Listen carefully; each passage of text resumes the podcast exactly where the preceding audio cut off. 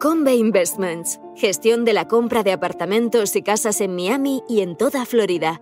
En Convey nos encargamos de todos los trámites para que usted no tenga que preocuparse de nada. Es una inversión sólida, con seguridad jurídica y que ofrece un elevado rendimiento. También podemos gestionar el alquiler de su vivienda en Florida y asesorarle sobre los trámites migratorios. Para más información, entre en www.casaenmiami.es.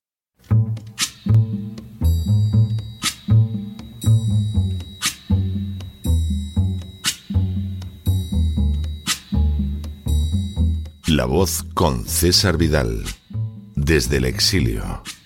When the night has come and the land is dark and the moon is the only light we'll see.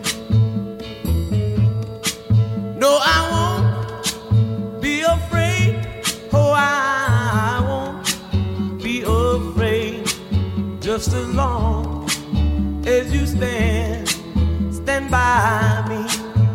Muy buenos días, muy buenas tardes, muy buenas noches y muy bienvenidos a esta nueva singladura de la voz.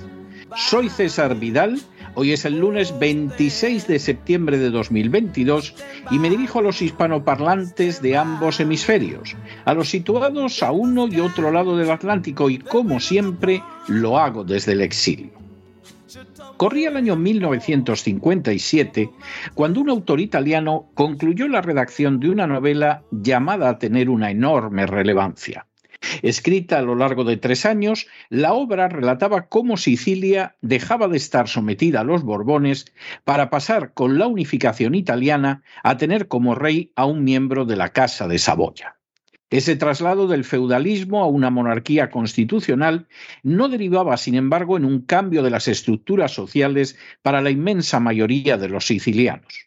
A decir verdad, la Iglesia católica, la aristocracia y la mafia continuaban ejerciendo un poder intacto al que solo se sumaba una nueva burguesía. De hecho, la celebración de unas elecciones venía más que justificada por una frase lapidaria. Se che tutto rimanga com'è, bisogna che tutto cambi. Lo que podría como si queremos que todo permanezca igual, es necesario cambie. En otras palabras, la cambio era sólo la vestidura bajo la cual se ocultaba que todo iba a seguir exactamente igual. La novela permitía trazar unos paralelos tan claros con la Italia de la posguerra que, a pesar de sus indudables méritos literarios, fue rechazada en un principio por las editoriales Einaudi y Mondadori, y cuando finalmente fue publicada por la editorial Feltrinelli, su autor ya había fallecido. En 1959 obtuvo el premio Estrega y en 1963 Luchino Visconti la adaptó al cine. Se titulaba Il gato pardo, es decir, El gato pardo, y su autor era Giuseppe Tomasi di Lampedusa. Ayer se celebraron elecciones en Italia que dieron la victoria a una coalición de centro-derecha encabezada por Giorgia Meloni. Sin ánimo de ser exhaustivos, los hechos son los siguientes. Primero, a diferencia de otras naciones europeas como España o Francia, Italia se vio fragmentada en varios estados a la caída del Imperio romano. Como señalaría el florentino Maquiavelo, el hecho de que en su centro existieran unos estados pontificios cuyo soberano era el Papa, impidió que Italia pudiera reunificarse como nación hasta finales del siglo XIX. Segundo, la reunificación de Italia, en la que tuvo un peso enorme la masonería, significó el final de los estados pontificios, salvo el reducido enclave del Vaticano, y la instauración de una monarquía parlamentaria. Tercero, carente, como las naciones católicas en general, de las bases para construir una democracia, la monarquía constitucional italiana apenas duró medio siglo, en el curso del cual nació un poderoso partido socialista del que derivarían tanto el Partido Comunista como el fascismo, que procedía de uno de los miembros del ala izquierda del Partido Socialista llamado Benito Mussolini. Cuarto, El régimen fascista no fue, en palabras de su fundador, más que un intento de unir el socialismo con un nacionalismo italiano que derivó en grandes construcciones, en una expansión colonial tardía y en leyes sociales desconocidas en la mayor parte del mundo. Aunque suele ocultarse, el New Deal del presidente Roosevelt se inspiró en no escasa medida en el fascismo de Mussolini. Quinto, el hecho de que Mussolini decidiera aliarse con Hitler en el verano de 1940, atacando a Francia, en lugar de mantenerse neutral como hizo Franco, selló el futuro del fascismo.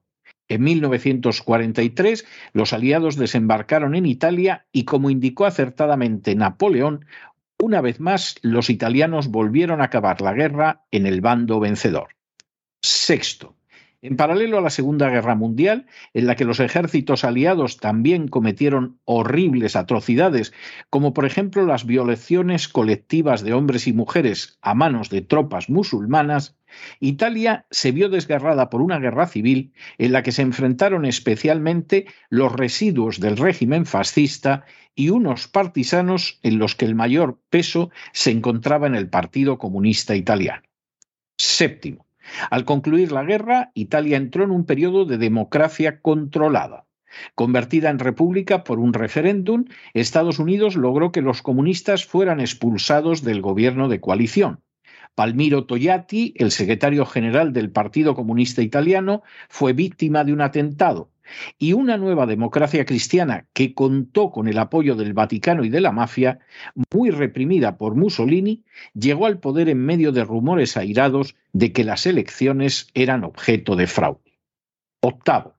De manera significativa, Togliatti tiró de las riendas del Partido Comunista Italiano para evitar que la situación derivara hacia un clima revolucionario, posiblemente porque era consciente de que una eventualidad semejante provocaría una intervención extranjera de consecuencias trágicas para Italia. Noveno. Hasta finales de los años 70, el sistema funcionó de tal manera que sólo pudiera gobernar en Italia la democracia cristiana, ya que la nación era miembro de la OTAN y resultaba intolerable la posibilidad de que el partido más importante del país, el comunista, alcanzara el poder. Otros partidos, incluido el comunista, podían contar con cuotas de poder parlamentario y local, pero jamás aspirar al gobierno de la nación. Décimo. A finales de los años 70, en medio de los denominados años de plomo, marcados por la violencia terrorista de todo signo, el democristiano Aldo Moro, convencido de que el sistema no podía continuar estando viciado, adelantó la posibilidad de gobernar con el respaldo también del Partido Comunista Italiano. Semejante eventualidad no se produjo porque Moro fue secuestrado y asesinado por las Brigadas Rojas, un grupo terrorista de extrema izquierda cuyo control superior sigue siendo objeto de discusión. Un décimo. La muerte de Aldo Moro corroboró el enorme desgaste del sistema que en los años 80 se abrió primero a un breve gobierno liberal y luego a otro socialista. Duodécimo. Al inicio de los años 90, el Partido Comunista Italiano se desplomó como consecuencia del colapso de la Unión Soviética y sus restos derivaron hacia la socialdemocracia. Pero en 1992 las elecciones dejaron de manifiesto que el sistema político estaba muy deteriorado, que la deuda nacional era excesiva y que el sistema electoral era enormemente corrupto, especialmente en beneficio de la democracia cristiana. Décimo tercero. La última década del siglo XX y la primera del XXI fueron testigo de una alternancia en el poder de una coalición de centro-derecha capitaneada por Berlusconi y de otra de centro-izquierda acaudillada por Romano Prodi. Décimo cuarto. La crisis económica del año 2008 tuvo un impacto muy severo sobre Italia y en el año 2011 Berlusconi, reelegido varias veces a pesar de las acusaciones de corrupción, decidió renunciar. Décimo quinto. En 2014 se intentó una serie de reformas constitucionales que abolieran el Senado e impulsaran una nueva ley electoral, pero su rechazo en referéndum en 2016 abrió una nueva crisis política. Décimo sexto. La crisis de inmigración ilegal del año 2015 afectó de manera especial a Italia, que recibió más de medio millón de ilegales. El resultado fue un crecimiento del rechazo hacia la inmigración ilegal y hacia el funcionamiento de la Unión Europea. Así, en el año 2018 llegó al poder el primer gobierno euroescéptico cuya duración sería muy limitada. Décimo séptimo. La crisis del coronavirus precipitó una nueva crisis económica que llevó al poder a sucesivos gobiernos presididos por globalistas como Draghi. Finalmente, ayer ganó las elecciones una coalición de centro-derecha formada por Hermanos de Italia, La Liga y Forza Italia, que obtuvo el 44% de los votos, siendo Hermanos de Italia de Giorgia Meloni el partido más votado con el 26%, por lo que será ella la encargada de formar el gobierno y previsiblemente se convertirá en la primera mujer presidenta del gobierno en Italia. Décimo octavo. La participación registrada fue del 63,4%, casi 10 puntos menos que hace cuatro años. Décimo noveno.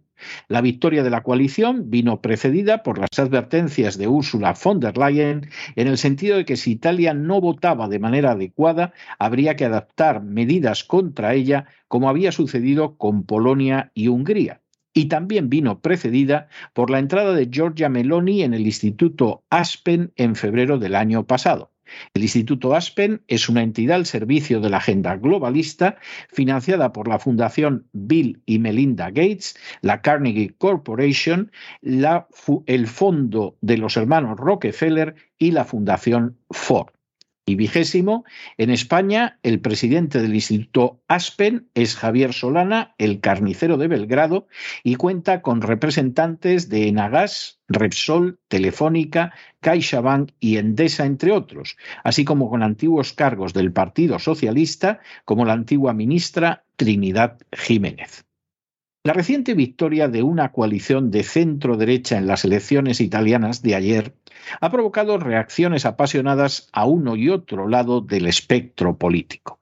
Para la izquierda se trata de una victoria del adversario político al que se empeña en tildar de extrema derecha con la finalidad de restarle legitimidad. Para la derecha, parcialmente antiglobalista, como sería el caso de Vox, nos encontraríamos ante una victoria que sería el preludio de la suya propia en breve. Para la derecha globalista, como es el caso del Partido Popular Español, se impone una actitud más gris, ya que el avance de este tipo de partidos cuestiona su hegemonía en el seno de la Unión Europea. Para muchos antiglobalistas estaríamos además asistiendo a un cambio de rumbo de la política en la buena dirección. En realidad, todas y cada una de esas reacciones resultan exageradas cuando se confrontan con la auténtica realidad. Ciertamente, la coalición de centro-derecha se ha manifestado contraria a la inmigración ilegal. Ciertamente ha criticado la ideología de género. Ciertamente ha hecho referencia a unas raíces cristianas, un tanto paradójicas en Meloni, a la que alguna prensa globalista ha afeado que no esté casada con su pareja. Y ciertamente se ha referido de manera vaga a un deseo de menor fiscalización de la Unión Europea. Pero con seguridad, hasta ahí llega todo. En el seno de la coalición vencedora hay, por ejemplo, graves diferencias a la hora de enfocar la cuestión de Ucrania.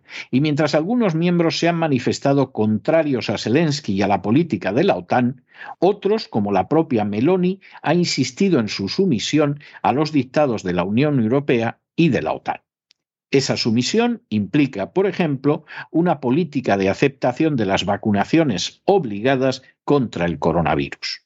Para colmo, la propia Meloni hace un año y medio que forma parte de una organización absolutamente globalista como el Instituto Aspen, cuya presidencia en España ostenta el socialista Javier Solana, que cuenta entre sus subvencionadores a la Fundación Gates, entre otras entidades globalistas, y que es una de las entidades de referencia del globalista Foro de Davos.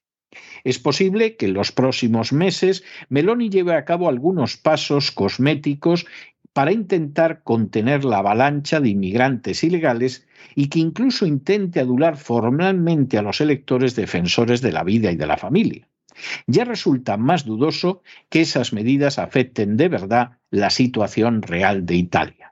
Además, podemos dar por seguro que no se enfrentará con la OTAN ni tampoco con una dirección de la Unión Europea que no la apoyó precisamente.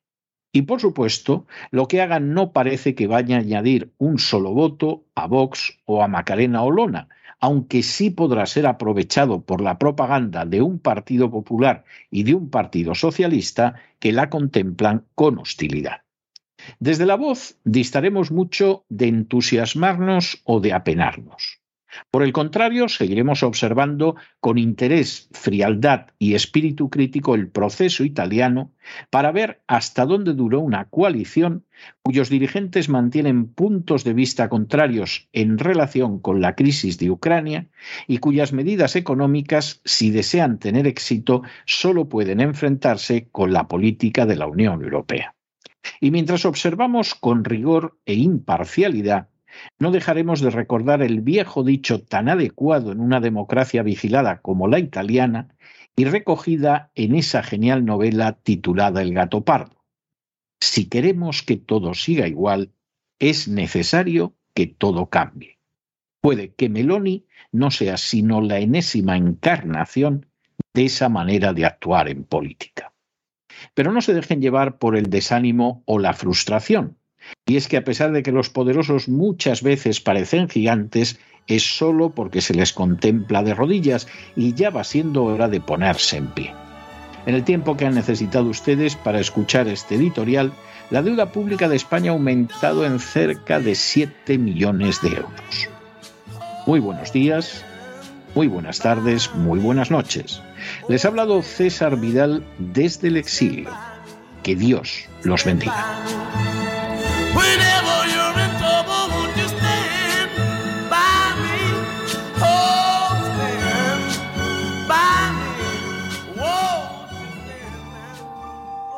Esta sección está patrocinada por crowdfunding con el siguiente mensaje. Nuestro Señor Jesucristo, el único Dios verdadero, es misericordioso y nuestro Salvador.